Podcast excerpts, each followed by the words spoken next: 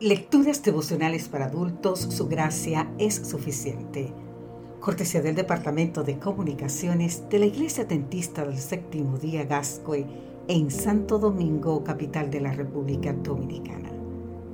En la voz de Sarat Arias.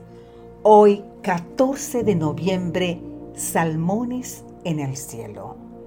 El libro de Filemón, en el versículo 1, nos dice, Pablo, prisionero de Jesucristo, y el hermano Timoteo, el amado Filemón, colaborador nuestro.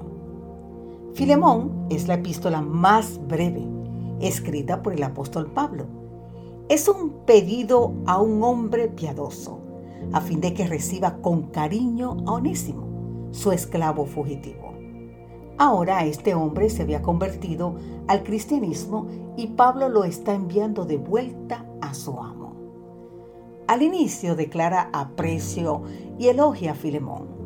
Lo considera un hombre de familia. Su esposa se llama Apia y su hijo Arquipo. Además, es un hombre de mucha fe, fiel, productivo, siempre ayudando y alentando a todos. En la segunda parte, Pablo suplica perdón para Onésimo y se compromete a pagar su deuda. Así, en la tercera parte de la carta, le presenta una garantía y promesa. La garantía es que Pablo promete pagar a Filemón cualquier débito de Onésimo hacia él. Pablo le recuerda a Filemón del gran débito espiritual que él mismo tiene para con el apóstol. Y por eso él necesita ser bondadoso con el esclavo y además le pide que mantenga una habitación disponible para cuando él esté apto para visitarlo. En esta epístola vemos a alguien auténticamente cristiano intercediendo a favor de un esclavo. La gran lección es la siguiente. No importa la situación en que alguien se encuentre, todo ser humano ha de ser respetado y tratado con dignidad. Después de todo, todos hemos sido hechos a imagen de Dios y por su gracia esa imagen será recuperada en el proceso de la salvación. Escuche la siguiente historia.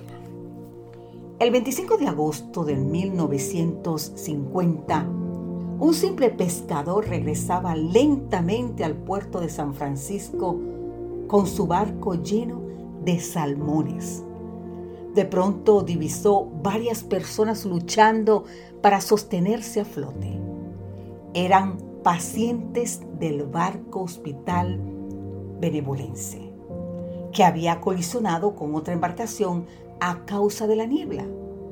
Inmediatamente se lanzó al agua y tan rápido como pudo fue rescatando a los náufragos uno a uno. Tuvo que desprenderse de sus cajones llenos de salmones que eran la base de su sustento para hacer más lugar en la embarcación. Con sus músculos y corazón bien adolorido, pedía fuerzas a Dios para salvar a todos. Y así, en acción heroica, su barco quedó vacío de salmones y lleno de 70 náufragos salvados.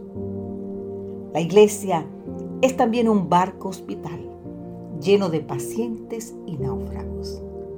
Ahora bien, querido amigo, querida amiga, ¿cuán dispuestos estamos en desprendernos de nuestros salmones, de nuestras ideas, posición, bienes y tiempo a fin de dignificar, restaurar y salvar a todos? ¿Sabes qué?